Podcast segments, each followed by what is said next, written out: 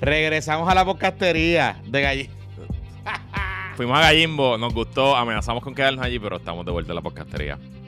Mira, ¿tú sabes qué era lo peor de re- recibir regalos de Navidad de chamaquito? ¿Qué? Cuando no te traían las baterías. ¿Cómo así? ¿Te acuerdas? Te regalabas un carrito de control Ah, fíjate, mi papá siempre, fíjate, mi pero mi papá siempre en eso fue Sharp. A veces a Santa Claus se olvidan las baterías. ¿Sabes cuál es el equivalente en el 2023? ¿Qué? Que regales un electrónico y el internet de tu casa sea tremenda Ah, porquería. eso sí. Y no te solo que te sea tremenda porquería. En verdad, no es que sea el internet porquería, es que no llega a todos lados donde Exacto. tiene que llegar. Así que Porque si no llega al cuarto del nene, ya tú sabes. no decepciones, no decepciones a tus hijos. Si les vas a regalar algún electrónico, asegúrate de que tengas el mejor y más confiable internet, que es el internet de Aeronet, los presentadores de puestos para el problema, con más de 20 años si- sirviendo al sector comercial y residencial, con un servicio 100% local y una compañía 100% puertorriqueña. Aeronet te ofrece una conexión al internet rápida, confiable y de una estabilidad comprobada.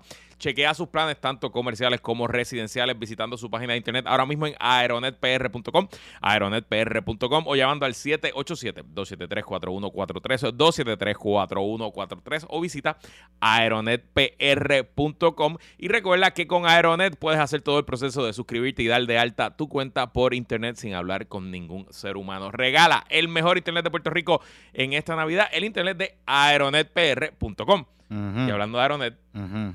Para los y las que vayan a los PPP Awards, Aeronet le va a regalar el primer trago. El primer trago de la noche va a nombre de Gino Villarini y la gente buena de Aeronet. Así que, pendiente, los PPP Awards van a ser el 27 de diciembre. Eso es miércoles 27 de diciembre a las 7 y media de la noche. ¿Ya tenemos el arte? No está en eso. La semana que eh, hoy estaba hablando con el tipo y dije, papi, necesito. tenemos el- un concepto, por lo menos. Sí, el concepto lo tenemos. Ah. Ya el concepto tú sabes cuál es. De hecho, tengo que hablar contigo para la fecha de grabar algo. Eh, No, pero el concepto está, el concepto está, el concepto está bueno. Eh, ¿Dónde está? Ajá, punto fijo, Cafeteatro Punto Fijo en el Centro de Bellas Artes de Santurce. Miércoles 27, boletos van a estar pronto en PR Ticket. Lo que sí pueden hacer ahora mismo es ir a www.podcastppp.com para que votes por tus favoritos. Hay 16 categorías, ya más de mil y pico de personas han votado. Eh, hay algunas categorías que ya hay un ganador bastante claro. ¿Así? Sí, pero hay otras categorías que está reñida. Por ejemplo, estoy viendo aquí el Judas del año, está reñido. El- ¿Aumentaron la gente participando después que dijimos eh, que fueron Han aumentado, aumentado. El segundo mejor podcast estaba reñido, pero hay un podcast que movilizó y se está viendo el movimiento. Así que vamos a ver cómo se está viendo la cosa. La persona Twitter del año, el premio. Eh, ¿Cómo es que se llama el Héctor? ¿Qué? Héctor, eh, Héctor, Héctor eh, Omar, al eh, Twitter del año. Ahí ahora mismo cualquiera puede ganar. La diferencia entre el que está número uno y el que está número dos es punto tres. Así que está ahí pegadito, pegadito.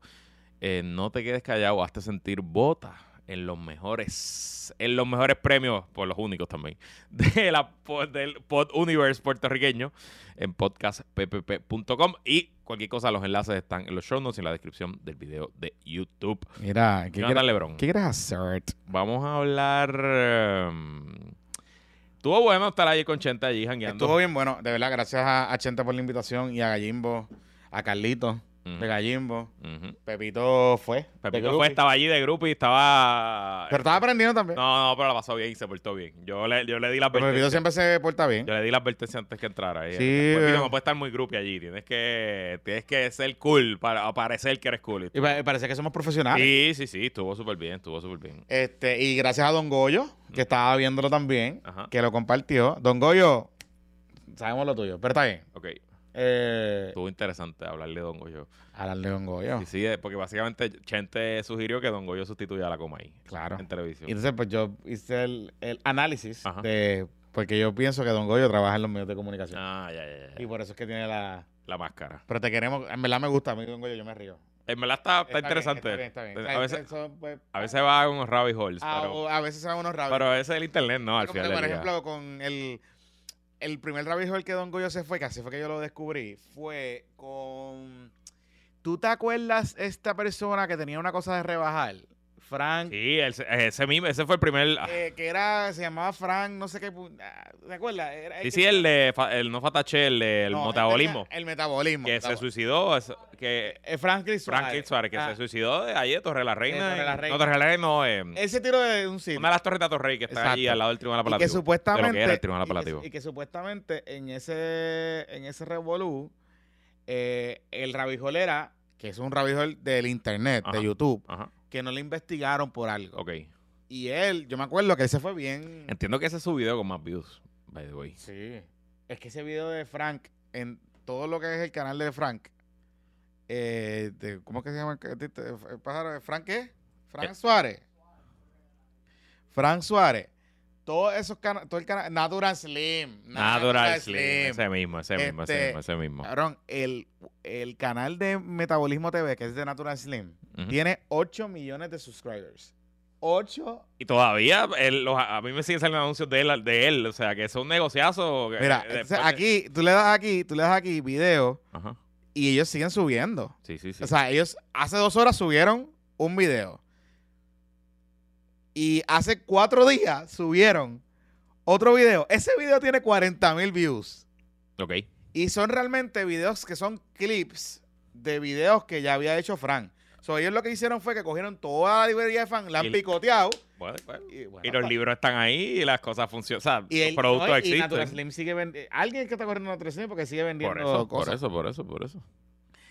Y yo me acuerdo que él se, él se fue este, en un rabijol de la, del suicidio. Sí, exacto. Él esencialmente dice que es un asesinato. Exactamente. O por lo menos que hay que investigar. que hay que investigar que alguien. Él está haciendo las preguntas que nadie hace.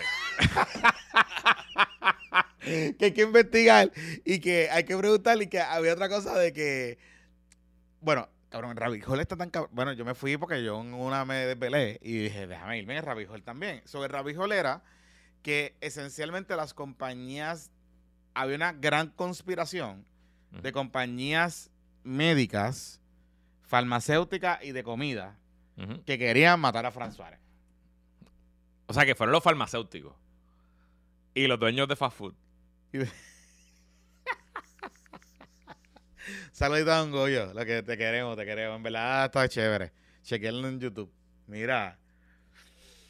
¿Qué tenemos para hoy? ¿Con Bueno, qué tú quieres empezar? Vamos a empezar con el PIB. Este, ¿Ah, sí? El PIB está calentando motores eh, camino a su asamblea. ¿O quieres empezar con el alcalde de Dios? Eh, vamos con el alcalde de Dios. Pues vamos con el alcalde de Dios. Este, durante la mañana de hoy, viernes, que estamos Ajá. grabando, llegó a mí ah. un flyer, una gráfica que, que se la envié a Jonathan y nuestro equipo de redes sociales. O sea, Jonathan determinó subirla y la subió. Eh, y, oye, Pepito, está ahí en el chat de producción. No sé si la quieres enseñar. Este, dime, Espérate, espérate. dime. Paréntesis, pasaré el paréntesis de Rabi Joel. Ajá, Hay varios canales con esta teoría de Frank Suárez ok, que tienen videos que tienen, por ejemplo, aquí hay un canal que se llama Música Cristiana TV. ok. Tiene un video de 3.7 millones de Vete para el carajo. Eh, hay otro eh, video de ese mismo canal de Música Cristiana TV Ajá, que se llama y, em, entrevistaron a, a los- a hijos de Fran Suárez. ok, Hijos de Fran Suárez explican finalmente lo que pasó. ok. 3.2 bi- millones.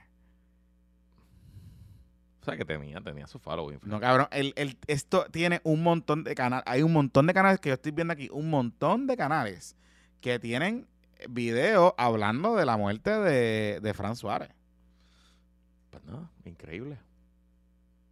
Por eso es que los temas de conspiraciones funcionan en el internet, porque, o sea, mira, una conspiración random de un tipo que se murió hace dos años y pico. No más, el 2021. Dos años. Dos años, sí, sí, sí. Bueno, anyway, vamos a las conspiraciones más importantes, las conspiraciones políticas. Eh, Tienes la gráfica, la estamos enseñando ahí. eh, así que aparentemente este domingo, 10 de diciembre, a las 3 de la tarde, el suspendido, pero todavía alcalde de Ponce, doctor Luis Irizarry Pavón, mejor conocido como el alcalde de Dios, nominado para uno de los mejores apodos del 2023 en los PPP Awards, eh, pues dice que lanza su candidatura y presenta su equipo. Eh, por ley, por el código electoral, para cuando tú corres para alcalde, Tiene tú que tienes que presentar- radicar con tu plancha de legisladores O municipales. sea que el Equilequi probablemente. Claro, pero entonces acuérdate que aquí hay un tema. él No puede hablar con legisladores municipales está actuales. suspendido, eso mismo. Entonces no puede hablar con legisladores municipales actuales. Entonces, ¿cómo, ¿cómo va a funcionar? Porque va a correr con esa plancha, va a correr con otra plancha, va a buscar, yo no sé si son 12, 13, cuántos sean. Eh, va a buscar 13 nuevos o va a usar a los 9 incumbentes, a los 10 incumbentes, cuanto tenga y, y, dos- y 3 nuevos.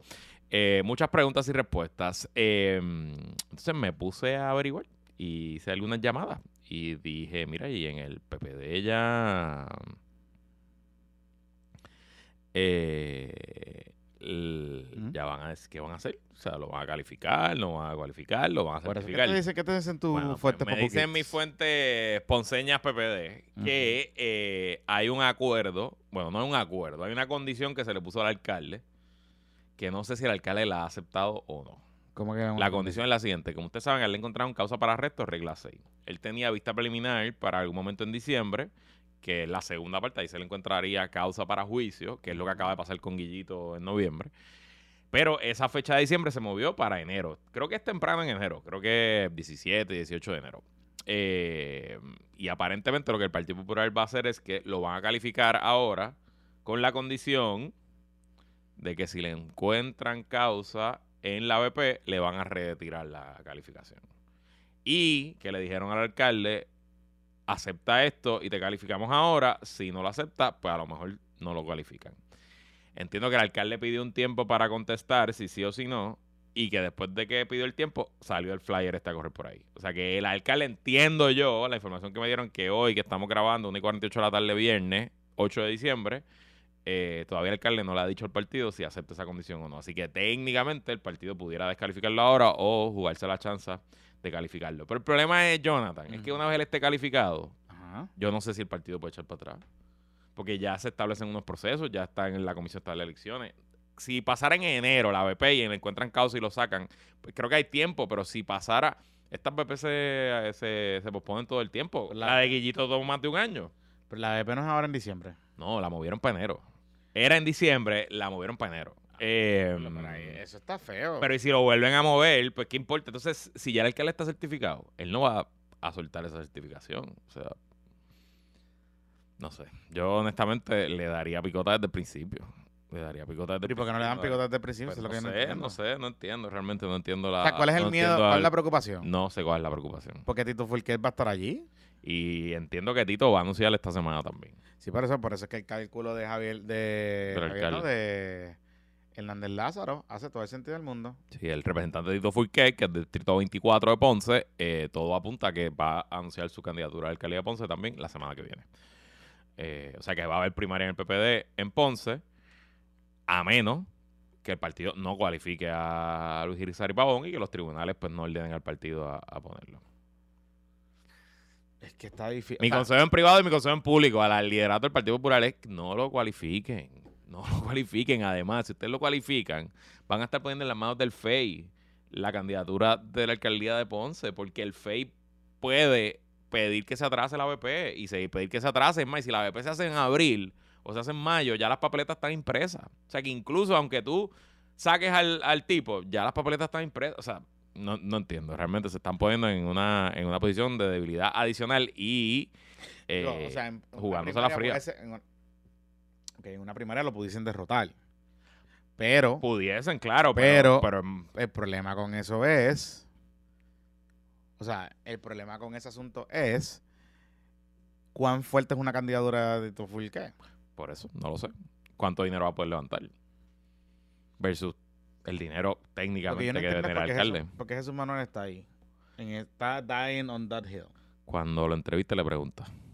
O sea, honestamente. Ah, Porque yo puedo tener a Che- Cheito Madera y qué sé yo, porque Cheito. Es de allí, De allí. exacto. Pero, pero, pero. eh, eh, o sea, no puedo, no puedo pensar por qué la institucionalidad del partido está muriendo con este alcalde. Alguna gente me dice que pues el miedo no es tanto Ponce, es el precedente, que con una regla 6, pues que tú no puedas correr, este, pues cuando sobre todo el PNP controla todos esos organismos de anticorrupción. I guess, yo puedo entender ese argumento en el, en el, en el macro, en lo abstracto. civiles y En abstracto lo puedo entender, pero en este caso, que ya se sabe lo que se sabe y que apenas lo que ha visto es una declaración jurada de un solo agente y con eso se encontró causa para arresto.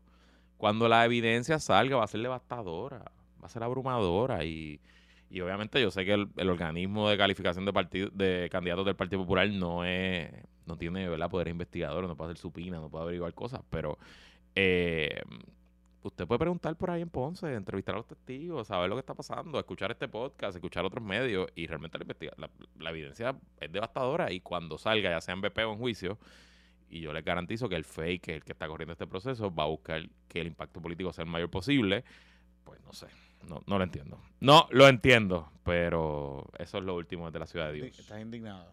No, no estoy indignado, estoy indiferente. Lo que pasa es que, o sea, en cierto sentido, el PPD está ya débil en la ciudad, eh, pues, pues poniéndose este, camisas de, de fuerza adicionales que no las tiene que hacer porque el PPD no le debe nada al alcalde Luis Rizari Pavón. Eso es verdad. No le debe nada, o sea, Eso es verdad. Eso es cierto. Y ya él ganó, ya. por pues, eso.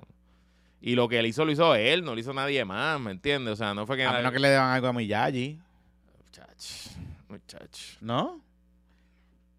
Es que, eh, o sea, no, no se me ocurre más nada que, que- No se me ocurre más nada. Honestamente, no se me ocurre más nada. Porque que todo lo que tú me has dicho, o sea, todas las justificaciones que te pueden buscar, no importa, porque el problema es que la fecha, hay una fecha cierta de certificación de candidatura. Si tú lo descalificas, si tú lo descalificas, lo descalificaste, perfecto. ¿Qué carajo vas a hacer? En, después de enero? O sea, si lo descalificas después de enero, ¿qué carajo vas a hacer? Por eso. ¿Vas a, tener, vas a pedirle a la comisión qué? Que lo saque, sí. Y yo no sé si, de hecho, desconozco si hay un precedente que esto haya ocurrido antes. Digo, lo- o sea, por ejemplo, me acuerdo, Jorge de Castrofón. Hable de Castrofón cuando lo acusan los federales, estamos de camino a las elecciones del 2008. Eh, lo que no recuerdo, y ya estábamos como, eso fue como el verano de 2008, ya estábamos al otro lado y él había sido, ah, yo creo que a él lo colgaron en primaria. Si alguien que está viendo de que está en el chat, en el Zoom, pero yo entiendo que el acusado estuvo en la papeleta del PNP, eh, pero en la primaria no salió. Vamos a buscar aquí en la papel, ¿verdad? Puedo buscar los números en la, en la comisión. O sea que ahí, ahí, ahí, ahí técnicamente pudiera haber una salida, pero no, no, no entiendo. Ok, en, tu, en 2008, the Castrofon was arrested by the FBI as Susan- ok, Ajá. pero no sé qué fecha fue. Vamos Mira, primarias locales, vamos a ver. Ajá, qué jodienda. La página de la Comisión de las Elecciones no tiene, Condenan. no tiene los, los resultados de las primarias locales. Qué mierda. Y a ver las elecciones.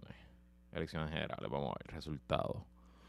Él la arrestaron en septiembre 9 del 2008. Exacto. O sea que ya habían pasado las primarias. Sí. Y. Ok. No, pero el, el Aquí. 23. A Él lo votan. de- Mira, Jorge de Castro estuvo en la papeleta. Sí, sí, sí. Estuvo en la papeleta, sí. 2008, míralo aquí. Sacó en total 135 mil votos. eh, pero quedó último, no quedó, no entró. No entró en los seis del PNP. Ah, mira aquí, hay un caso. Dice, eh, una corte en San Juan rechazó el que el, el PNP pidió sacar a, trató de sacarlo de la papeleta. sacar la papeleta. Y un juez dijo que una vez un candidato ha sido electo en una primaria by the people, has been officially certified by the commission. O sea, ya. que no puede, no se puede remover por otras razones que no sean la ley.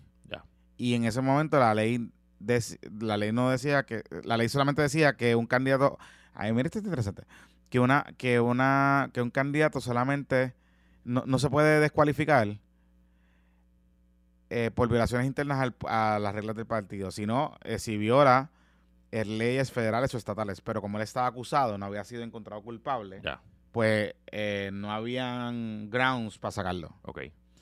So, ese es el leading. Papi, no, y él salió electo, sí, mira, salió electo. Él quedó 1, 2, 3, 4, 5, 6, quedó séptimo en la papeleta por Y acumulación. tuvo que haber una, una elección especial. Salió electo, exacto. Ok, so, entonces él renuncia o lo renuncian o no juramenta. Sí. Ya.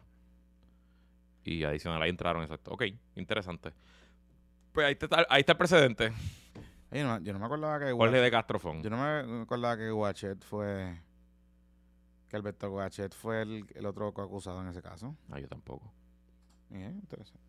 No me acordaba. Bueno, Ajá. pues esa es la historia, eso es lo último que está pasando en la Que- ciudad de Churumpa. Que realmente, bueno, pues aquí hay un precedente, entonces sí. El problema que tiene el PNP, eh, el PPD, perdóname, es que en verdad no lo va a poder sacar a menos que salga culpable. Y, y el, es poco probable, por decir casi imposible, que el juicio se vea ante las Por elecciones. eso te digo. Eso Muy poco probable. No sé. Creo que se están poniendo una camisa once varas. O sea, oye, el PPD, usen la- las reglas de Vázquez. Es idoneidad el requisito. Pues Claro. si no es, pues la idoneidad puede ser cualquier cosa. Pues no entiendo, no no entiendo. entiendo, no entiendo. Y no sé la diferencia, por qué se le está dando diferencia a este señor, no sé, pero bueno. ¿Y cuál es el miedo de no darle deferencia? ¿Me entiendes? Ah, que si un ejemplo, pues también, pues, cuando llegue otro caso, pues llegará. Ujú. Porque a Guillito lo van a dejar correr. Porque ahí eh, Jesús Manuel dijo que Guillito no debe correr. Eh, no, pero ahí la diferencia es lo de BP, porque ahí hay causa en BP. Entonces, eso es lo que están poniendo como Como Teres Hall. el trecho, ¿eh? Si te encuentran causa en vista preliminar. So, Bueno. yeah. ¿Qué más? Esa es la que hay, pero antes de pasar a los temas, Sí. estás buscando aumentar tu salario, quizás deja, está suspendido. Ah, que me escribió alguien Ajá. de eso. Quizás estás suspendido de ser alcalde y necesitas un nuevo trabajo. Pues el primer paso es poner tu resumen al día. Un buen resumen puede ayudarte a mejorar tu condición financiera y tu oferta de empleo. Dicen los expertos de reclutamiento que la negociación de tu salario comienza el momento que el reclutador lee tu resumen. Porque un buen resumen es una inversión. Considera llamar a nuestra amiga en Career Branding, donde cuentan con certificaciones internacionales para el desarrollo de resumen y ya llevan más de 10 años poniendo bonitos esos resúmenes para la empresa privada y también el resumen específico que se necesita para los puestos en el gobierno federal. Si has pensado cuál es el servicio y cuán bueno es, haz la prueba, llama a Career Branding al 787-300-7777, 300-7777 o visita resumeprofesional.com, resumeprofesional.com. Y después de que hagas más chavitos con tu nuevo salario y quieras invertir ese dinero, pues están los amigos de Bright International Investments que te ofrecen servicios relacionados a la finanza. Bright International se especializa en crear y manejar portafolios de inversión para clientes particulares que deseen invertir su dinero en la bolsa de valores de Nueva York. Esto no son inversiones a lo loco, esto no es cripto, esto es inversiones en el mercado financiero más importante y más regulado del planeta, Wall Street. Tú haces la inversión y Bright International Investments se encarga del resto. Sácale dinero a tu dinero, ponlo en tus resoluciones para el 2024. Hazte cargo de su, tu futuro. Bright International Investments es tu solución por un futuro brillante. Visita brightinternationalinvestments.com, brightinternationalinvestments.com. Oye, para que sepa, Ajá, él no solo fue electo, él juramentó. casi. Porque en diciembre del 20, del, en diciembre del 2008, en Ok. diciembre 21 de 2008, él le envió una carta al, al gobernador Ok. y le renunció a la silla. Ah, o sea, renunció antes de juramentar. Pero sí, pero salió electo. Ya. Sí, sí, sí. Quedó séptimo. Se supone que hubiese eh, juramentado en el, dos, en el año, eh, enero de 2009. Ok. Ok. Está fuerte, ¿verdad? No sé. No, no entiendo la movida. eh, y el liderato es para hacer, para usarse, para ejercerse. No, no es para otra cosa. Bueno, el PIP. Vamos camino a su asamblea este domingo Con un tribunal de la verdad. Con un tribunal de la verdad y la justicia. Ok, ¿de qué estamos hablando? Juan Dalmau, eh, como parte de las cositas que están montando para la asamblea, que de hecho están hasta, están moviendo guaguitas, están como la vieja y corrupta política partidista. Pero qué Ah, bueno, está así es que se mueve la gente. Sí, no hay Fíjate, otra cosa. no la gente nada. tiene que llegar de una forma a otra. o Exacto. sea. Le tiraron una puya a Jesús Manuel, que él no va a anunciar una canchita, que él va a anunciar en un centro de convenciones, que de hecho está curioso porque va a anunciar en el centro de convenciones Pedro Rosselló, pero está bien, está bien, it's okay, it's okay, no, no pasa nada malo. ¿Y en qué salón va a ser? ¿En el de arriba? ¿En el de arriba? en el tercer piso. Ese salón, ese salón es grande, grande, grande. grande, grande, y si lo ponen y si lo ponen hacia lo largo es más grande todavía. Hay que ver si abren el salón entero, ¿dónde, dónde ponen los dividers? Está bien, Está pero bien, papá, no estoy diciendo. O sea, todo, solamente no estoy- sean haters. No, sean eh, haters. lo está- se están tirando, se están Oye, tirando. se están de tirando pecho. Se mejor están tirando de pecho. se están tirando. tirando mejor que el PPD, que el hotel ese de la convención bien chiquito. Bueno, está bien, pero allí vamos a estar. Y no van para el pasillo como Pierluisi tampoco. Ni van para la callecita de Diego, ni para el Teatro Victoria Ciudadana. Se tiraron, se están tirando al sitio más grande. Ese es el PIB. Porque Jesús Manuel no es una cancha, lo de Jesús Manuel es el centro de convenciones ¿De de, de Barceloneta. Que obviamente no es, no es Ah, es que es el lanzamiento. ahí, es, sí. Es una canchita. comparado con el centro Bueno, comercial. no es el centro de convención de Miramar, sin duda. Eh, pero, pues, pero la comparación de canchita es canchita. Maybe, I don't know. Eh, Vamos a ver. Vamos a ver. No es la cancha de Trujillo Alto, por lo menos. Quizás la cancha de Trujillo Alto es más grande. Porque tiene el espacio de la cancha y las gradas. El centro de convenciones de Barcelona. Nunca he estado allí. Voy a estar allí. Exacto, esto es este sábado, no el próximo. El 16. Sí, el 16. El 16 es el que... El de Jesús. Él es eso. Sí. Ah, Anyway, ajá, anyway, el volvemos. Pero, Ah. vaya, güey, de, de las actividades de las redes sociales, que esencialmente él, él, Alex Piel y a Oscar, esos son mi, eso es mi barómetro pipiolo tuitero. Este, Oscar Fontán, que está nominado también para personas de Twitter del año. Eh, están, es- no solo es que están pompeados, es que están cocky, están arrogantes. O sea, que bueno, pero... o sea, ellos van, aquí vamos, fronteados porque podemos. Es que, por ejemplo, es que a eso es que iba. La entrevista de Juan Dalmau en Metro con Ayola Virella en estos días eh, fue una entrevista de coquines. Eh, la canchita, aquello de tiro, puya, era, estaba la puya ahí que puya va, puya viene. Pero en esa entrevista, Juan Dalmau se le ocurre decir que él quiere meter preso a todo el mundo de la deuda.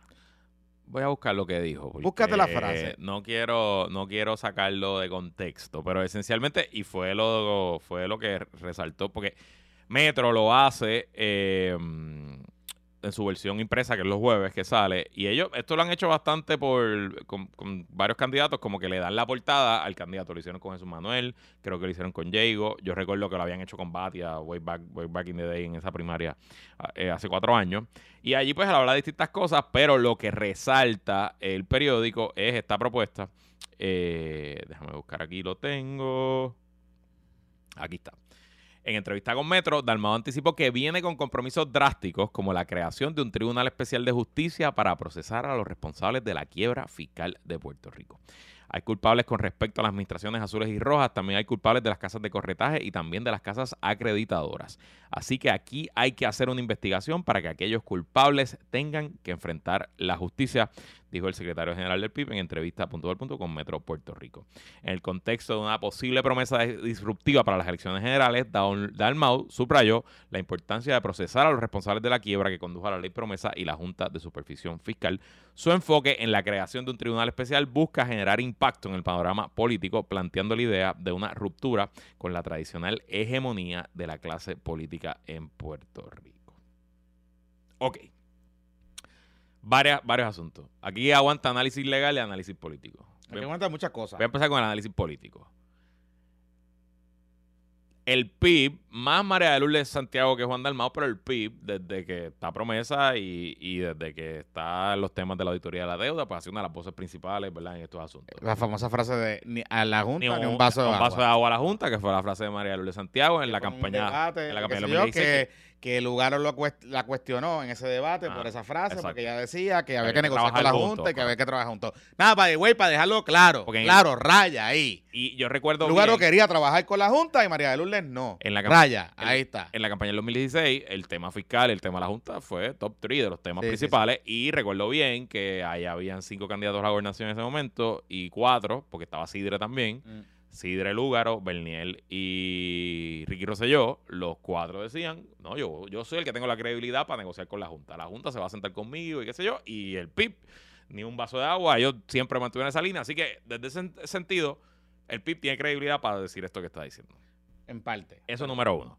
Pero eso fue en el 2016. En el 2020, quizás por la pandemia o quizás por otras cosas, realmente el tema fiscal no fue un tema político importante. No fue un tema electoral importante. No fue eh, el issue decisivo. Incluso a Pierluisi, el abogado de la Junta, porque su bufete donde él estaba trabajando era el abogado de la Junta, no le hizo daño eh, que le dijeran abogado de la Junta.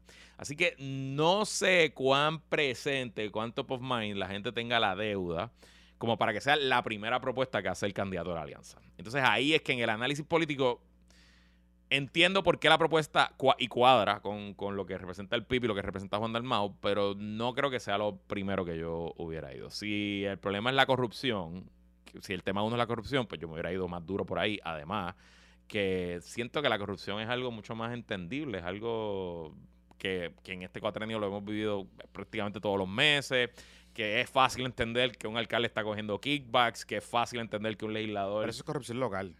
Claro, claro, yo sé, pero que, pero yo, o sea, El arco, o sea, yo lo que estoy pensando, entiendo lo que por lo menos que en el arco de los temas, la corrupción es un tema importante. este, exacto, exacto. Pero Luis, pero eso no es lo que está diciendo ahí. No, por eso. Y entonces, en el análisis legal, el licenciado Juan Dalmao sabe bien. Hay un principio del derecho penal en Puerto Rico y norteamericano, que es, usted no puede hacer un delito para castigar una conducta previa al delito. O sea, por ejemplo, si mañana la legislatura de Puerto Rico quisiera hacer legal los podcasts, que sería inconstitucional por la libertad de expresión, pero pensemos que la libertad de expresión no existe. bueno, si hay un colegio de productoras Pues, que, que haga lo de los podcasts, pues, si, si la legislatura mañana hace ilegal y, y condena con 10 años de cárcel a hacer un los OnlyFans, los OnlyFans, los OnlyFans. O los OnlyFans, perfecto. Vamos a decirlo, por, ok, por los OnlyFans. Si condena con 10 años de cárcel a hacer un OnlyFans, no puede meter presa A las ni que a Taína, Ni a Sonja, ni a Nori, ni a Nori, ni- ni a Joya, ni a otra, ese nutrido, ni a, ¿cómo es? La, La- la- Margarita Bernardo. Todas las muchachas emprendedoras meter de adultos. Todas, a- las, todas las emprendedoras de adultos no las pueden meter presas. a ninguna de nuestras emprendedoras puertorriqueñas exitosas que están haciendo contenido en las redes. Están Eh, haciendo buen billete. Paquito. Este, Eso no, tributa. acuérdate- Pero acuérdate que OnlyFans manda la 480. Por eso, por eso, por eso, pero- ella- pero- eso está transparentado ahí. Pero tiene que cobrar. Dale. Si la legislatura hiciera eso ilegal, no puede meter a nadie preso hasta el día que la ley hace vigente. El que haga un OnlyFans el día después que la ley es vigente, pues, pues entonces sí se- esa persona sí o se sea, pone. estarían grandfather eh, a todo el mundo a- para atrás. Entonces, O sea, literalmente, por ejemplo, el tema de los gallos. Si se hubiese hecho una legislación local que hubiese dicho, vamos a meter preso a la gente que pelea gallo. Todo que sea dueño de gallo hasta la aprobación de la ley, si pelea gallo, pues no lo van a meter preso. Si usted pelea después de la ley, ahí va preso. el término latín, el latinaco Ajá. que usan los abogados es ex post facto. Ex Tú post puedes facto. hacer una ley para eh, eh, eh, meter preso a alguien por una conducta que se hizo antes de la ley, ¿verdad? Ok. Pues no existe en el Código Penal de Puerto Rico delitos de emitir deuda falsa. O sea que mm, el PIB no puede legislar un delito en el Código Penal cuando si llegan a ser mayoría en el 2025 para meter gente que la última emisión de bono en Puerto Rico fue en 2014. O sea que eso número uno. ¿Y a quién vas a meter preso? Entonces, quizás pudieras acusar a lo mejor por los delitos de estos zafacón, como el que están acusando a Guillito de. Este, malve- ¿cómo es que se llama la no, cosa? no. Este, eh, eh, no uso... Malversación de fondos públicos es uno, Ahí pero va. el otro es negligencia crasa en el cumplimiento, del, deber. deber. Exactamente. Pero yo entiendo que todos esos delitos están prescritos. No sé que están prescritos. Es que, por ejemplo, la deuda extraconstitucional se empezó a emitir porque hubo una opinión de un secretario de justicia, no recuerdo quién fue específicamente, pero ese secretario de justicia acuñó el término, lo emite, emite la, y aquí hemos hablado que las opiniones del secretario de justicia son persuasivas, se convierten casi en letra de ley, pues esas interpretaciones. Así que con esa in- opinión, el gobierno de Puerto Rico, populares y PNP por más de 30 años, fueron al mercado diciendo esta deuda que sí excede los límites de la constitución, pero aún así, al exceder los límites de la constitución, está protegida de alguna manera u otra porque se, gana, se paga con los fondos del Fondo General. ¿verdad? Esa era más o menos la interpretación. So, ¿A quién tú vas a meter preso? Al, al que emitió la opinión. O sea, a- que, Entonces, que está muerto. Una de las defensas claras para decirles que yo no fui negligente en el cumplimiento del deber, vamos a decir que quieren acusar a un gobernador, vamos a decir que quieren acusar a Fortuño o a Alejandro, que fueron los últimos dos gobernadores que hicieron emisiones de bonos y que las emisiones de bonos todas, especialmente desde el 2010 para adelante, eran cuestionables. Eh, el gobernador Fortuño y el exgobernador Alejandro García Padilla, su primera defensa va a decir, pero es que, mira, este mamotreto de opiniones legales y opiniones económicas que yo tengo recomendándome hacer la emisión mi secretario de Hacienda, mi director de los mi, mi presidente del Banco Monetario de Fomento, este banco internacional que hizo el underwriting de los bonos, este bufete de abogados internacional que hizo la opinión legal. Sí, sí, o sea, hay- Toda hay esa tanto- gente me dijo que la mejor opción en ese momento era emitir esa deuda, pues entonces, pues siento, eh, habiéndote hecho el análisis político y el análisis legal, que esto fue una movida de populismo puro y duro. De. Punto y se acabó. De decirle a la gente lo que la gente quiere escuchar, de abrir un flanco nuevo en la discusión, este, porque pues presumo que ellos verán que Pierluisi no puede hablar de esto, Jennifer no puede hablar de esto, Jesús Manuel o Zaragoza, ninguno de los dos pueden hablar de esto, porque Jesús Manuel trabaja en una administración y Zaragoza fue el secretario de Hacienda de, otra, de la administración también. Eh, y quizás ellos están viendo ahí, pero en la práctica, en la realidad, Ellos pueden hacer una comisión para investigar. Un Blue Ribbon. un informe. Blue ellos pueden que esa, esa comisión señale a los que ellos dicen que son los responsables.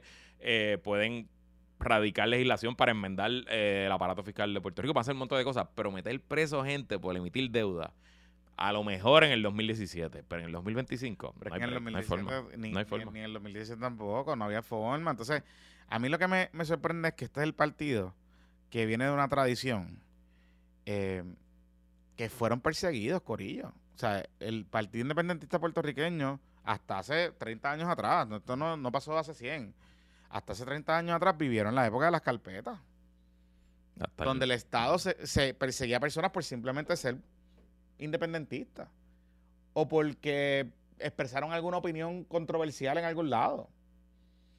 Entonces, pero yo te voy a decir algo más. Yo me puse a pensar un poco esta mañana y estaba, de hecho, que me consta que eso que dijo Juan Dalmau Ujú, de la Comisión de la Verdad y del Tribunal de la Verdad, nadie, no, nadie en el pueblo lo sabía. O sea, que eso fue Juan que llegó allí disparando y se sentó con Ayola. Ah, parece que Juan on the fly se lo se- inventó. oh, wow. Ok. O sea, que no, no necesariamente gustó en el, en, en el, En el Politburo. en el Politburo Pipiolo, no necesariamente gustó. No es que no guste, pero. Pero dicen, a lo mejor el concepto político es el mismo que yo dije. De verdad, este es lo primero que vamos a decir. Exacto. Entonces, eso es lo primero. Y lo segundo, hay gente de la alianza también que está diciendo: espérate un momento, este es el gallo de nosotros, Ya. que vamos a nosotros apoyar. Debió, yo creo que esto es una cosa que debimos haberla consultado antes. ¿verdad? Porque eso, eso por un lado. Primero me puse a pensar un poco y estoy mirando para atrás. Ok. Me puse a hacer un poco de research. Juan Dalmao lleva unos meses interesantes en sus eh, expresiones públicas y, y filosóficas de distintos temas, donde él está, me da la impresión que está tratando de figure out dónde cae. Ok. Creo que está tratando de salir de la moderación que, fu- que él tuvo en el 2020 por presión interna de su propio partido. Pero a la misma vez, como es un candidato de la alianza, también está tratando de mantenerse moderado, pero a la misma vez está cayendo como en ciertas dinámicas, donde él empieza a hablar de algunos temas o ha hecho algunos comentarios y expresiones de algunos temas que son contradictorios en sí mismos. Por ejemplo, él dio una entrevista recientemente en un canal de YouTube a unos muchachos. Y los muchachos le preguntaron si, que, que si él creía en el comunismo. Y él dijo que él no es comunista Ok. y que él es capitalista y que no sé qué carajo. Pero entonces, meses antes había planteado otra cosa. Y no es que él no, él nunca ha dicho que él es comunista, pero había como que había tropezado en, en la, en esa, en esa, en esa misma tipo de opinión. Ok. Entonces, yo creo que aquí nosotros le hemos hablado anteriormente. ¿Tú te acuerdas que Juan Dalmau empezó a viajar a Estados Unidos? Que fue- se fue con los bodies, se fue con Edil y no sé qué. Y él ha ido mucho a Estados Unidos en este último año y medio. El- esencialmente, exacto. Sí. Y mucha universidad, mucha people de la diáspora, este, fu- fue al Congreso, exacto. ¿Qué pasa? Ajá. ¿Qué pasa? Yo he notado cómo algunas organizaciones que están en el Open Society y en el corillo de Soros y en los corillos de la ya, ya veo de por los dónde, ONG y la ya veo por dónde viene. están un poco, porque ya se les acabó el tema de la emergencia, ya se les acabó el tema del huracán, ya se les acabó el tema de, de la, de la crisis, pues tienen que buscar cómo, cómo shiftean eh, la discusión para tratar de coger chavitos de gente. ¿Qué pasa? Ustedes saben que en el East Coast, particularmente en Nueva York, hay un empuje bien grande eh, para que el Congreso, de alguna manera u otra, eh, utilizando poderes imperiales, eh, independentistas pidiendo que utilicen los poderes imperiales del Congreso, pero está bien, intervengan con la ley local, eh, la ley 2022, ahora la existe. Y hemos visto las cartitas, presionar a la IRS, toda esta cosa, ¿verdad? Todo eso está surgiendo particularmente de focos de Nueva York, Nidia Velázquez, todo el corillo de ahí. Pero es curioso porque esas mismas organizaciones y esos mismos corillos que están cabildeando eso, a la misma vez son los que están detrás de auditoría de la deuda y del tema de los hedge funds en algún momento dado. Eso fue un tema al principio, y yo tú recordarás, que antes de la, de la, del huracán, estos grupos ya estaban en Puerto Rico entrando con el tema de la deuda. Sí, sí, cuando Están los, los, los que yo recuerdo son los hedge fund clippers. eh, hedge fund clippers y todo este corillo, entonces se metieron eh, el, el- la comisión aquella ciudadana de la deuda, la, fue auspiciada por esta gente ajá, ajá. y toda esta cosa. Ahora está el corillo de Alonso Ortiz Menchaca. Eh, heroín, heroín, heroín, heroín, Ajá, entonces toda esa gente. ¿Qué pasa? Hay dos temas importantes que ahora están en boga. El tema de la vivienda, por un lado, Ya. de hecho, Eh, invito a los amigos que nos está, que van a hacer en el Patreon, esto sale domingo, pero como quiera puede donar. Voy a estar cocinando el sábado en el evento de Cocinando Suave de Ayuda Legal. Ok. Eh, no sé qué voy a cocinar todavía, este, pero este es el evento de recaudación de fondos principal de Ayuda Legal Puerto Rico. Lo hacemos desde un- otro estudio que nosotros tenemos aquí en la podcastería, en la cocina. Eh, y usted puede donar. Recuerda, esta organización lo que hace es brindar acompañamiento legal a personas eh, que pueden perder las casas, que están peleando con distintas situaciones, etcétera, y están en el tema de la recuperación de la deuda, eh, de la recuperación justa, que es lo que ellos le llaman, que es la recuperación, el uso de los fondos eh, de, recuperación de Irma y María. Eh, Ellos no reciben dinero público, así que dependen de estrictamente de donaciones. Así que mañana, pues, nosotros lo vamos a compartir en nuestras redes sociales el sábado para que usted lo vea. Si puede donar, le envío unos chavitos. Ahora, hay, está ese grupo. Pero está el otro grupo que está otra vez, tratando de entrar, que es el tema con el asunto de la cosa fiscal y de la deuda, que lo están disfrazando con la descolonización. ¿Por qué yo planteo esto? A mí me da la impresión que Juan Dalmao está, está cayendo preso un poco, tratando él de bien, tratando él, o parece que viendo algo, en el sentido de que él cree que esta gente, estas organizaciones de la diáspora puertorriqueña, pueden insertarse en la discusión de Puerto Rico con Chavito Ok. y de alguna manera u otra o apoyarlo directamente a él en la campaña o eh, O sea, que un super PAC pudiera entrar pro alianza con estos temas. correcto Ok. correcto y no ser. me y no me o sea, no me extrañaría porque qué pasa tú dices esto mañana Bianquita Garolote va a hacer un TikTok Bianca Garolote va a hacer un TikTok y un reel y eso va, lo van a ver allá, 400, los neotaínos y el Molina y todo ese corillo y Edil y el otro y el otro y el Fre- y, y Federiquito de Jesús y todo ese corillo. Y toda esa gente tiene acceso a más gente que tiene chavitos. Que son gente que se interesan en el tema de Puerto Rico, pero que se quieren meter en ciertos temas y Ya. no saben qué temas meterse. Porque los temas que vienen ahora para la pelea son vivienda, porque es un tema que está bien en boga en Estados Unidos y Puerto Rico va a ser un battleground para eso.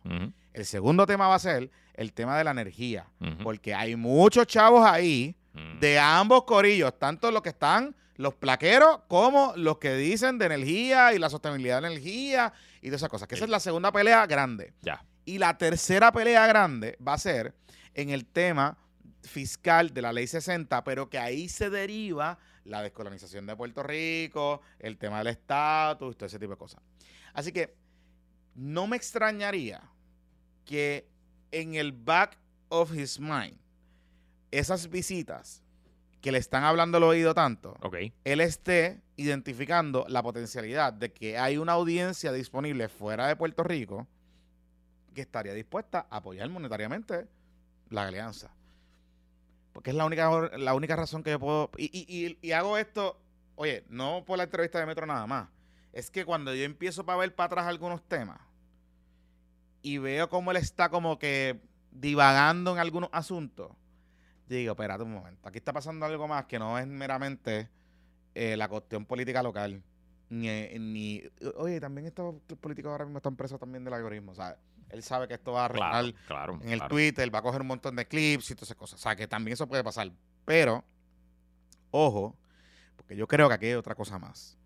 Which is fine, pero está bien interesante en la dinámica Alianza slash 2024 porque significaría que estas organizaciones de alguna manera u otra suelten chavitos para eso.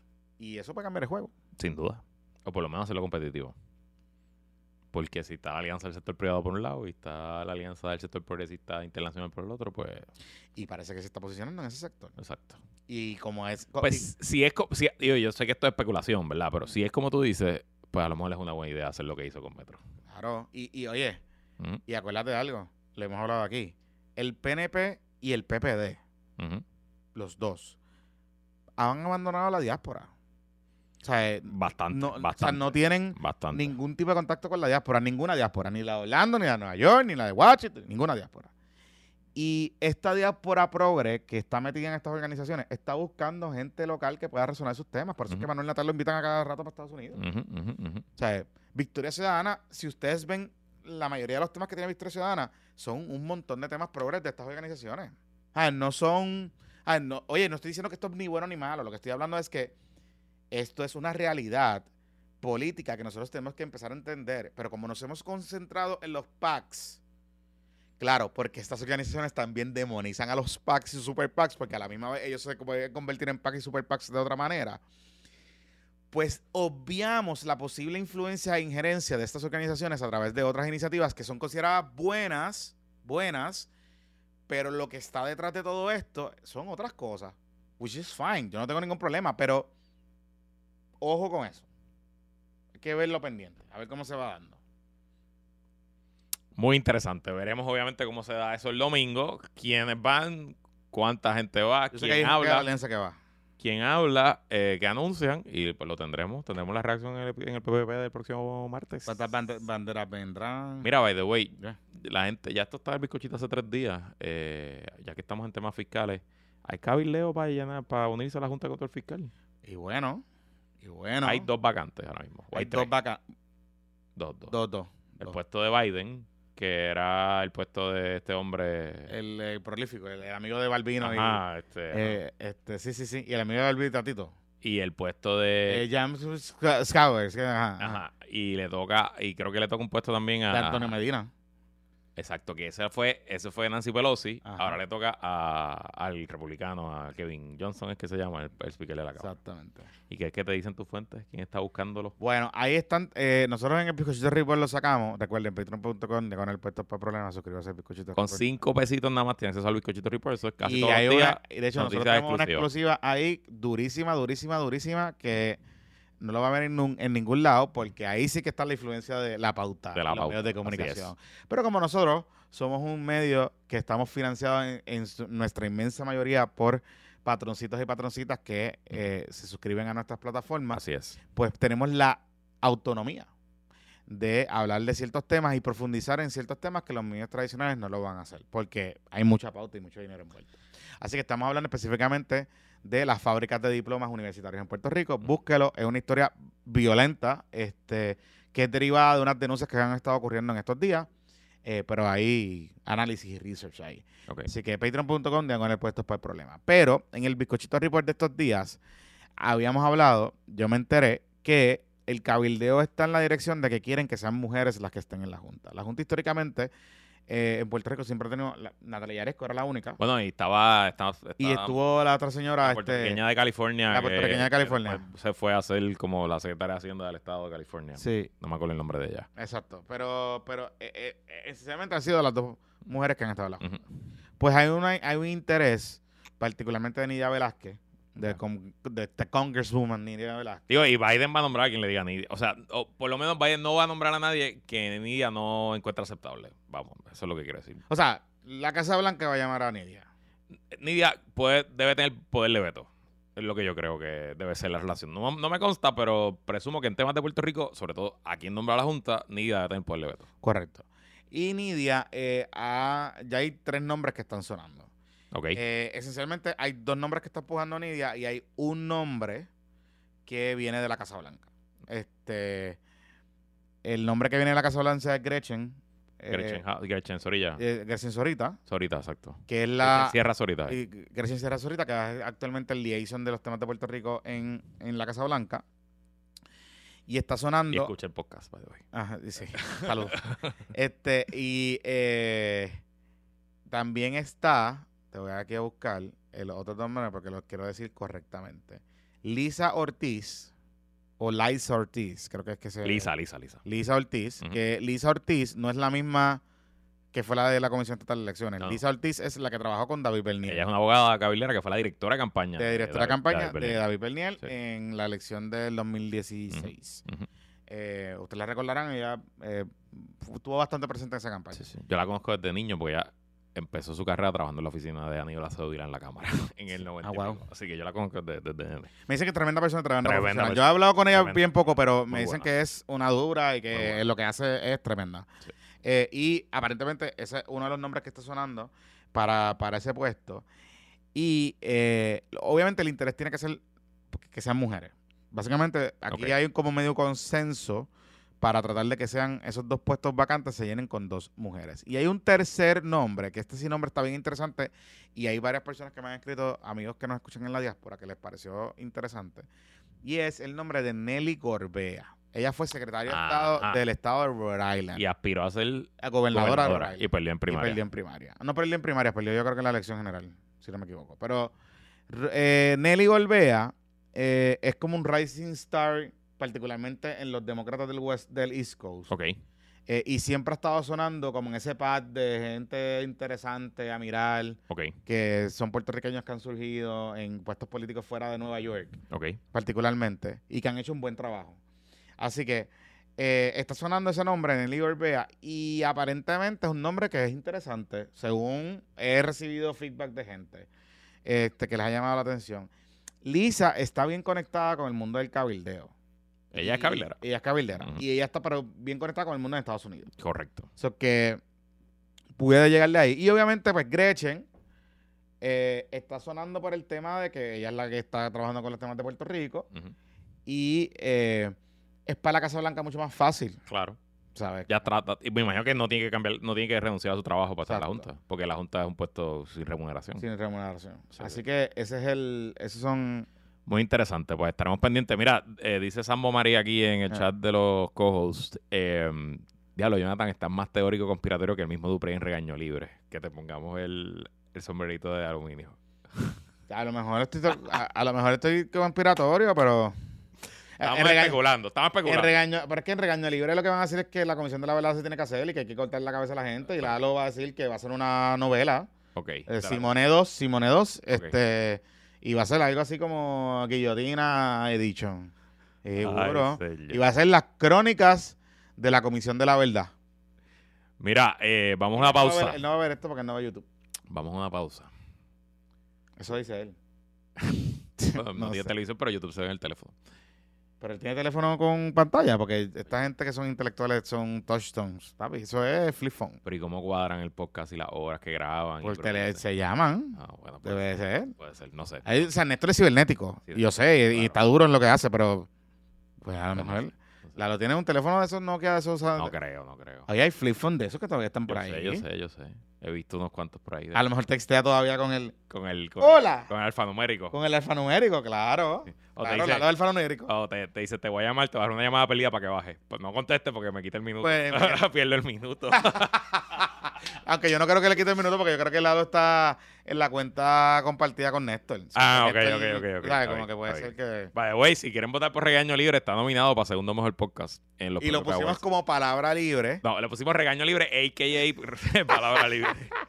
Ay, se van a molestar. Pero ves, Bueno, no problema. Está bien. problema. Whatever. Pero tendrá que esperar hasta el sábado porque, bueno, a lo mejor algún chota le dice que estamos hablando de ellos. Y Es no que él, él graba viernes. Él graba le Y nosotros grabamos viernes. Y ya ellos saben, porque cuando nosotros empezamos a hablar de regaño libre, eso fue un, un, un No, episodio. pero ya había salido. había no, salido. no, no, no, Sí, no, había no, no, salido. no había que no. Sí, yo creo No, que había salido en el Patreon. Y ellos Ah. en el episodio del sábado, ya. el episodio del sábado se llamó Regaño Libre. Ya. Y entonces, pues alguien tiene que haberle dicho. Nada, de- Nosotros queremos darle las gracias a los espías de Regaño Libre. Y de- y- Pagan, gracias por pagarnos. Hay espías también de, hay espías también de Jaguar. Hay espías de Jaguar Media, también le damos las gracias. saludito. Eh, y nada, no importa. Eso es No importa, eso no- en verdad nosotros no hablamos mierda de la gente tampoco. Somos, No. it's okay. Es fine. Eh, además, es harmless fun. Bueno. Mm. Durante más de 25 años, esto es tremendo regalo de Navidad. Lo que pasa es que esto es un regalo de Navidad que se hace una vez en la vida. ¿Ah, sí? Sí, porque durante más de 25 años, Volkswagen Kennedy ha sido tu concesionario en Puerto Rico con Oh, una gran Que tengo que ir para allá, tengo que comprar frenos, tengo que ir para allá, en los pads. y calidad. El bizcochito es de la gran familia de Volkswagen Kennedy. Eh, así que si estás pensando impresionar en esta Navidad con un regalo que te va a acumular puntos para toda la vida, considera Volkswagen Kennedy con su conveniente ubicación en la avenida Kennedy en San Juan. Se convierte en el concesionario preferido tanto para adquirir tu Volkswagen nuevo, usado, certificado y a la vez puedes confiar la- el mantenimiento de tu vehículo a su servicio y a repuestos, ya que tienen el mayor inventario de repuestos originales Volkswagen. Estos no son piezas chinas, esto es directamente from the motherboard. From, from, From the Deutschland. motherland, from the Deutschland. por Deutschland, directamente de Alemania. Además que en Volkswagen de la Kennedy cuentan con los mejores técnicos certificados de todo Puerto Rico. Ve y visítalos, chequea las ofertas en Volkswagen De hecho, Kennedy, el la gente original. entrena allí. Ahí es que van a aprender a bregar con los Volkswagen. Ah, de verdad, o sea, ese Sí, es el sí, ellos centro de son, aprender. ellos son los duros, duros No, de si verdad. llevan 25 años porque son Volkswagen de la Kennedy, el original. Llámalos y chequea sus ofertas al 787-782-4039. 782-4039. Y bueno, también, siguiendo con el tema de la Navidad, pero ahora esto no es un regalo, esto es para planificar qué hacer. ¿Ah, sí? Si te vas a ir de pasadía, te vas a ir de chinchorreo por el este, vas a ir al Yunque, vas a ir a la playa de Luquillo, vas a ir a la, eh, al Bayo Bay en Fajardo, a lo mejor vas camino a montarte en el ferry a Vieques o a Culebra, ¿Ah, sí? pues en la ida o en la vuelta, date una parada en el restaurante Néctar, Uh. ubicado en el Hotel Hyatt Grand Reserve en Río El- Grande. Debe ser el, el pre-gaming. Lo haces ahí. Lo haces ahí. O el regreso. Si, O el o regreso. sea, vuelves de Culebra, te montas te- te- y, y bajando para San Juan, pues no llegas directo a tu Correcto, casa, te correcto, paras en correcto. Néctar. Correcto. Eh, Néctar es un espacio donde se celebra y se comparte el amor y respeto por la cultura y la tradición culinaria puertorriqueña. Néctar ofrece una experiencia culinaria que combina el encanto de lo mejor de la tradición puertorriqueña junto con una gran variedad de coctelería contemporánea. Todo esto en un ambiente acogedor y elegante. Si estás por el área de Río Grande, date la vuelta.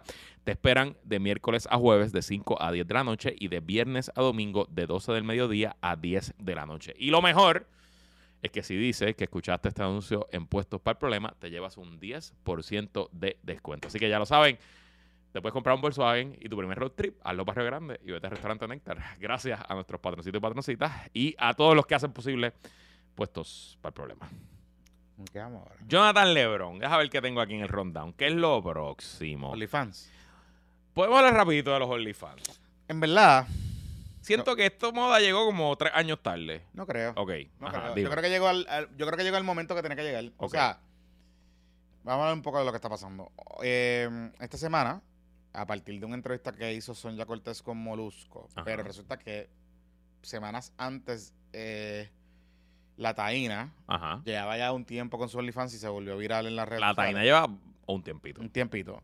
La Taína, después de que se salió de la iglesia, que ustedes saben que Taína, cuando ella habla de su problema de salud, este, luego se mete a la iglesia, está en televisión un rato, luego se sale de, de televisión, se sale de la iglesia, hace un par de cosas y, mon- y decide montar un OnlyFans. Esencialmente eso fue lo que pasó. Y pues los OnlyFans de la Taína es a fuego. Eh, sí, sí, sí, sí, a fuego, a fuego, a fuego. Yo, la fiebre OnlyFans en Puerto Rico, yo la recuerdo por las entrevistas de Chente.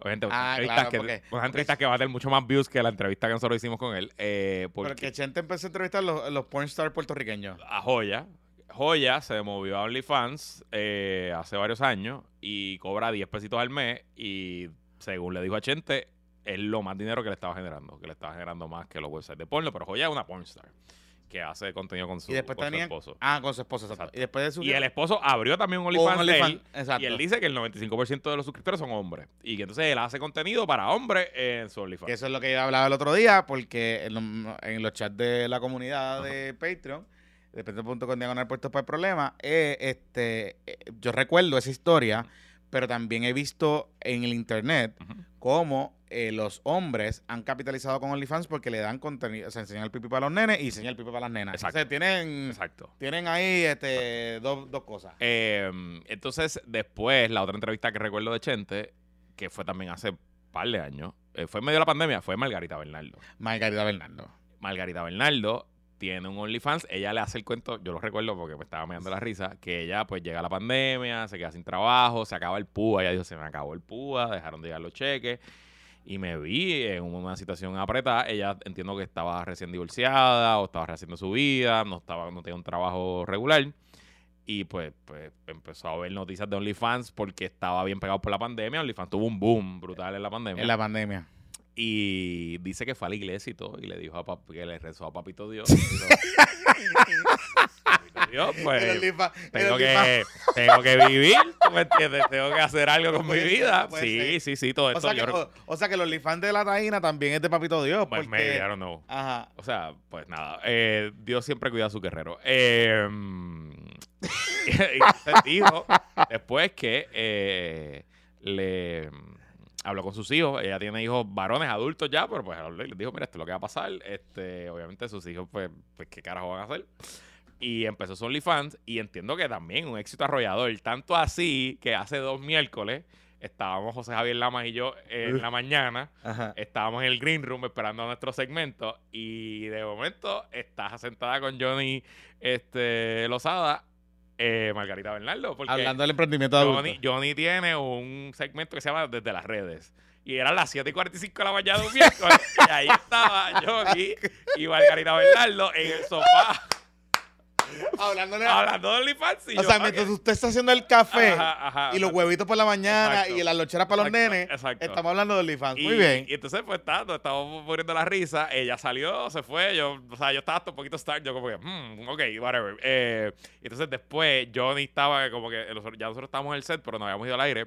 Y Johnny viene así a saludarlo, a decirle buenos días. Y yo le digo, coño, qué, qué, qué educativo ese segmento. Y él me dijo, mano, una pena que fuera a las 7 y 45 de la mañana. Yo la tengo entrevista a las 9 y 45 de la noche y le saco mucho más puntos. Y yo, bueno, sí, pero pues, it is what it is. Pero que incluso, o sea, lo, lo traigo más que para que vea lo mainstream que ha llegado este, este a- asunto, que lo tienes un programa Te mañanero. voy a explicar una cosa. Na- eh, Jackie Fontana, Natalia Rivera y Mimi Pavón. Habían hecho. en la pandemia Exacto. hicieron un OnlyFans. Pero que era cogieron- una película. Que pero, pero que cogieron de pendejo a un montón Sí. de gente que se suscribió, a un montón de títeres, Exacto. porque esa es la verdad. Exacto. Que se suscribieron pensando que se iba a hacer a fuego. Exacto. ¿Por qué menciono el ejemplo de estas tres? Porque, mira lo que pasa. O sea, Taina, Sonja, Margarita Bernardo y, esta, y la Joya y todas estas cosas, pues son mujeres que siempre han sido, pues, les gusta exhibirse. O sea, nosotros ya hemos visto... Sí, parte de su personalidad pública, es su Sí, sexualidad. Nosotros su- hemos visto, o sea, a. Sonja, a Sonja, nosotros hemos visto ya todas sus cosas. Ajá, Eh. Porque Sonja, pues, pues Sonja. Y Ujú. esa es la realidad. Y la hemos visto no de ahora. Lo que pasa es que son los que son más jovencitos quizás la ven ahora. Pero los que somos un poquito mayorcitos, eh, nos recordamos de Sonja a fuego. Y en, en los programas de los 90. Que, Y cuando se hacían programas de radio de, de bellaquera. De- de, lenguaje adulto. Sí, sí, sí, sí. O sea, la ahora la televisión puertorriqueña y la radio puertorriqueña es mild. Para lo que eran los 90. De acuerdo, de acuerdo, de acuerdo. Ok, entonces, ¿qué pasa? Eh, wow. ¿Qué pasa? La cosa es que hay una tendencia cada vez mayor, y eso ha pasado con Nicki Minaj, creo que Nicki Minaj, es Nicki Minaj, oh, no, Cardi B, Cardi B, Cardi B, Cardi B, este, Black China, Toquicha. Toquicha. Estas artistas están utilizando parte de su plataforma porque se dieron cuenta, y lo sé porque yo he visto muchos fitness influencers eh, de hombres y mujeres que se dieron cuenta que mucha gente los seguía para ligárselo.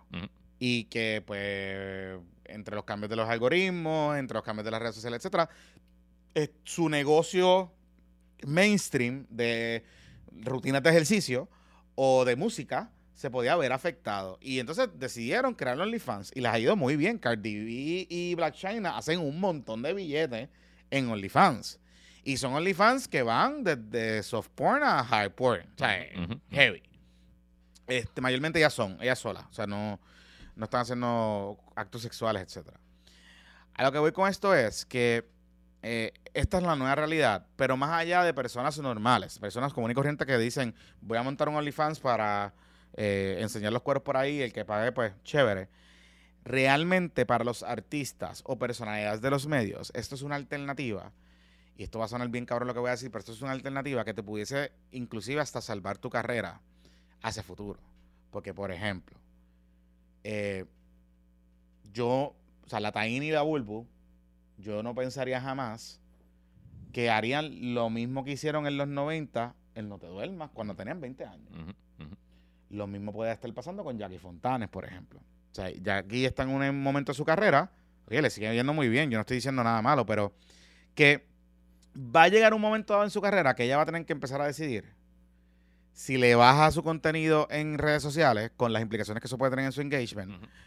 Para entonces atraer más marcas más family friendly o más para el mercado de mujeres normales, ¿verdad? Sí, sí.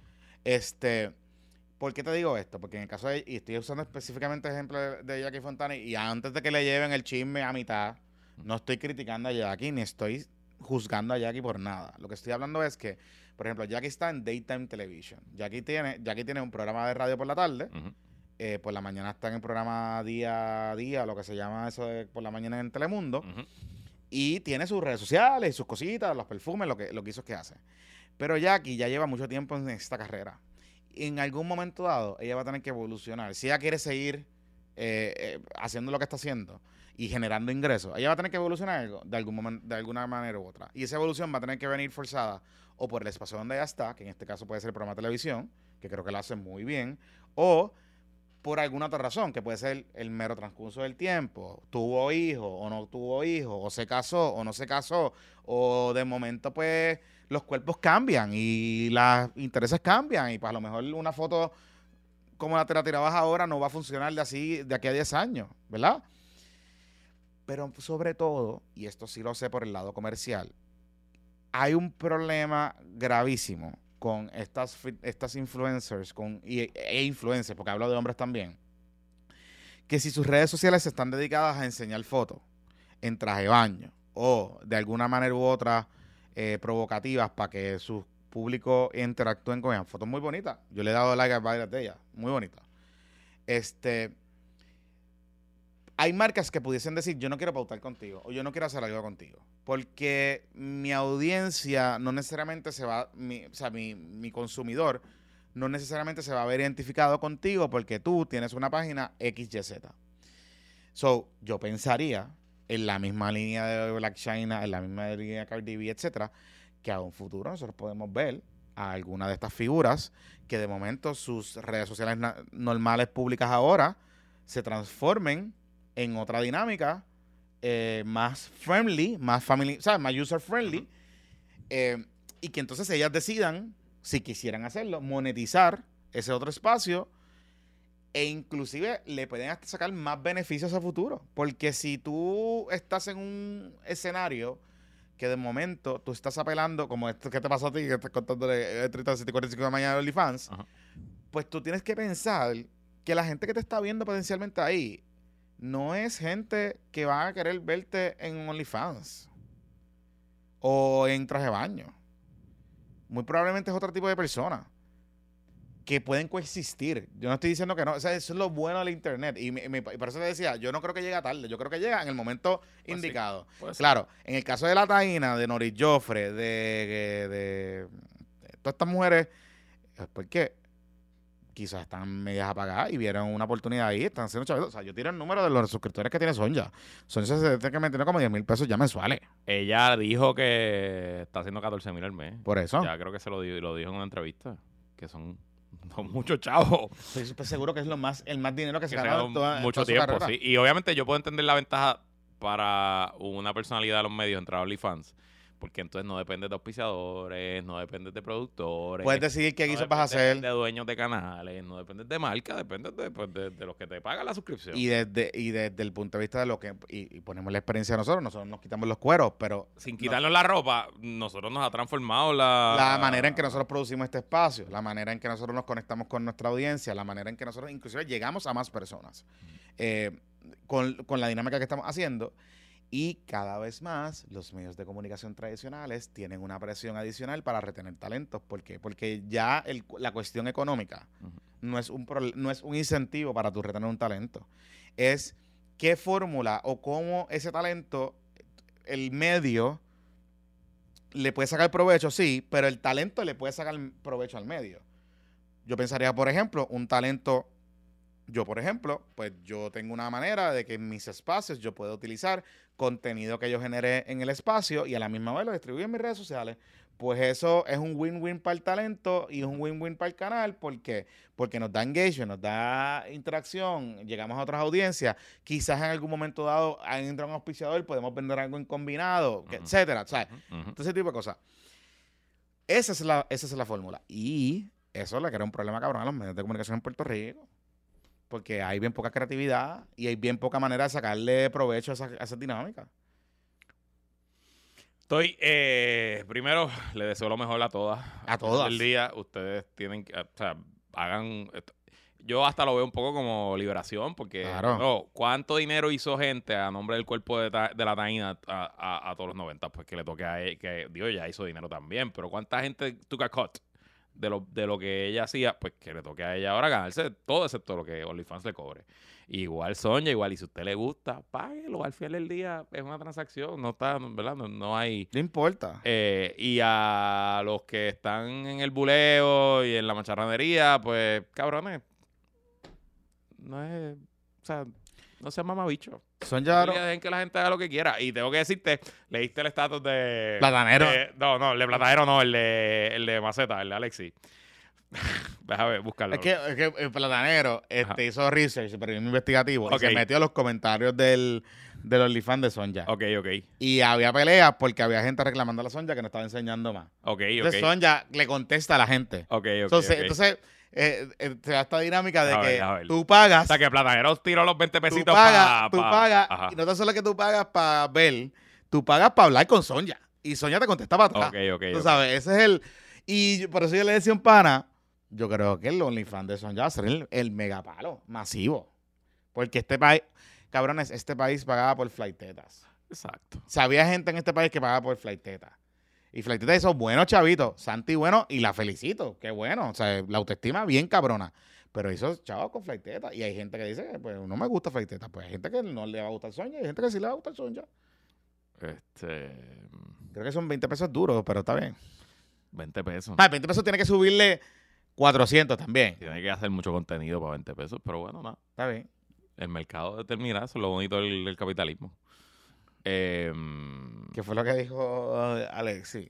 ah, déjame buscarlo, carajo, espérate. Este, porque Alexis, siendo Macetaminofen, eh, siendo el cabrón que eh, puso aquí, en el primer mes la taína- de la taína en OnlyFans, las fotos que corren por ahí es de ella jugando con un dildo mientras hace caras extrañas como un Thundercat bellaco, que cabrón.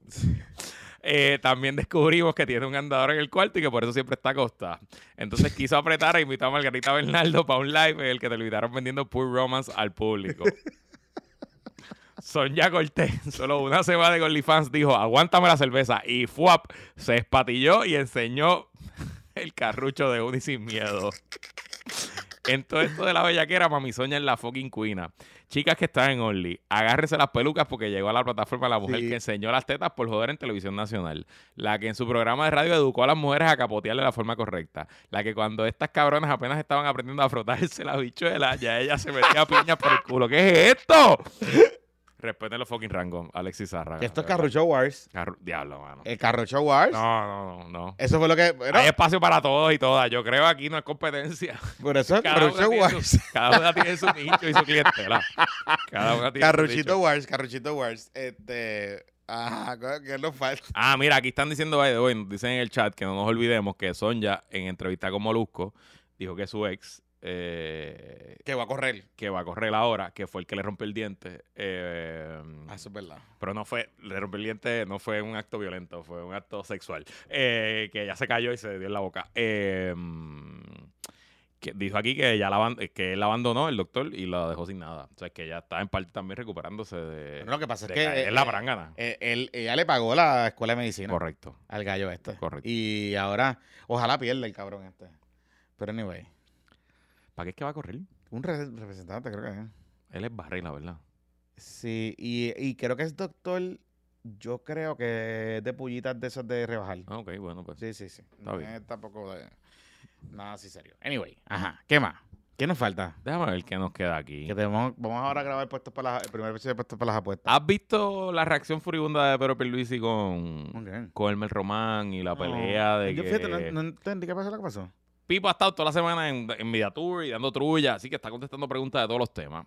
Eh, y ayer le pregunté, ah, porque un poco eh, el, campa- el Camp Diego ha salido a todos los que critican a Elmer Román son unos antiveteranos. Exacto. o sea, Porque no defienden, no, no respetan eh, la trayectoria, bla, bla, bla. Ok, eso es una paja mental. Pero ya sabía que se iban a ir por ahí. Pero por es eso. que- Entonces a Pierluisi le preguntaron eso mismo, mira, están diciendo. Y él dice, bueno, pero es que ser veterano no necesariamente te asegura que tú vas a ser un buen estadista. Incluso Oscar López es veterano. Y trajo eso por ahí y se ha formado la de San Quintín en, Espérate, en Borinquen Radio. Y, Espérate, y espérate, todos espérate, esos espérate. lugares. Espérate un momento, espérate un momento. Y de hecho hay un espérate un estadista... momento, espérate, espérate, un momento. Hay un estadista tuitero que estaba leyendo por aquí Luisito ahora. Marí, Ajá, espérate un ajá, momentito. ajá. Párame eso ahí. Ajá. Que Pipo dijo que... Pues, mano. Que este, Pipo, di- o sea, Pipo trabó por los pelos a Oscar López. que es verdad, veterano. Este, de hecho, había un planteamiento, yo recuerdo en algún momento dado que alguien le quería quitar las los beneficios y pensiones de veteranos. Pues imagínate. Este, un estadista de estos que quería joder con eso. Entonces, él les dijo que En efecto. no puedo creerlo. Míralo aquí, aquí está, aquí está, aquí está. Míralo aquí, aquí está. Pierluisi, no todo veterano es estadista y no todo veterano sabe defender la estadidad. Eso fue en Noti1. Eh, la historia que estoy leyendo de Noti1. Eh, el gobernador Pedro Pierluisi opinó que los veteranos no necesariamente son defensores de la estadidad en alusión al virtual acompañante de papeleta Jennifer González, Emel Román. Esto ante expresiones de que el gobernador no apoya a los veteranos de guerra. Ese planteamiento es absurdo, no tiene ni pies ni cabeza. Es más, hasta raya en las ridículas porque una cosa no tiene absolutamente nada que ver con la otra. Eh, déjame ver si aquí está lo de Oscar López. Espérate, espérate. No, no está aquí. Bueno, nada. Eh, por ahí se fue el asunto. Y hoy vi a uno de estos estadistas de toda la vida de Twitter Mm. eh, anunciando que se sale del PNP por las expresiones de Pierluisi. Y yo, ¿what? No.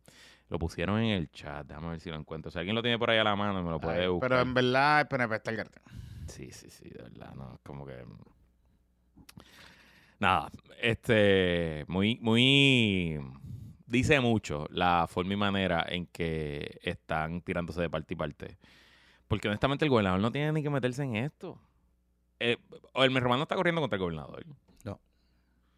Y tú sabes que alguien me estaba hablando esta semana que estuvo jangueando con Corillo, Corillo Pierluisista de alto nivel Mm. y que los nota bien cocky, bien arrogantes. Que están, ellos ya se creen que ganaron, ya ellos se ven reelectos. Y no sé si esa actitud puede Eso les, eso, pasarle factura eso al les final. pasó, eso les pasó después del, del primer papelón de Jago.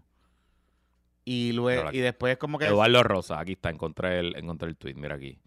Eduardo Rosa, Dear Mr. Ivy League, Wandel, bueno, whatever. Este, no, este no es, este no es. Espérate, este es el que se sale de la... Eduardo- US Navy Red, eh, Maryland. ¿Dónde está? ¿Dónde está? Pero está Bueno, bien. whatever. Pero es que, pues. Aquí está. Me voy a retirar de esta plataforma. Me parece que Puerto Rico la libertad de expresión no tiene otro significado. Sí, yo, bueno, no importa. Este. mm, Pues lo que te iba a decir, que están como muy. Muy confiados. Muy. Ya esto se acabó. Ya le comimos el culo a Diego. Ya vamos a ser el gobernador. Vamos a ser reelecto y. Que siga el party. No sé. Y que sean los viernes, y que sigan los viernes allá en la playita. Y que sigan los viernes en la planilla. La playita. Vamos a hasta ahí. El primer puesto para las apuestas sale el lunes, solamente en el Patreon. Ya el chat está abierto. Ya Pepito está viendo sus recomendaciones todos los días. Esta semana se fue como de 15, 8, 9. No, mamá, yo creo que más. Pepito, ¿cuánto está el tally? Sobre 50%. O sea, la idea es que si usted eh, participa, primero se va a entretener mucho con nosotros. Es una comunidad bastante nítica, bastante activa. Eh, va a ver que Pepito se pasa el día entero investigando y analizando y a veces empieza a escribir. Estoy estudiando las de hoy. Y tú dices, a rayos, Ya, está rayos. viendo- está- yo me lo imagino así como cinco pantallas, el, el cuarto de la casa. Casi, casi. Aquí, exacto. Este, y recuerden que esto obviamente lo hacemos por entretenimiento, por darle información, pero que si usted eh, está experimentando problemas con la adicción al juego, está causando problemas en su familia, problemas en eh, el trabajo, pues que la línea Paz está ahí para usted 24/7 eh, y busque ayuda, obviamente, pues la- los juegos pueden ser adictivos. Nos vemos. Que la fuerza la acompañe. Se me cuida mucho. Voten, PPP Awards, podcastppp.com. Bye.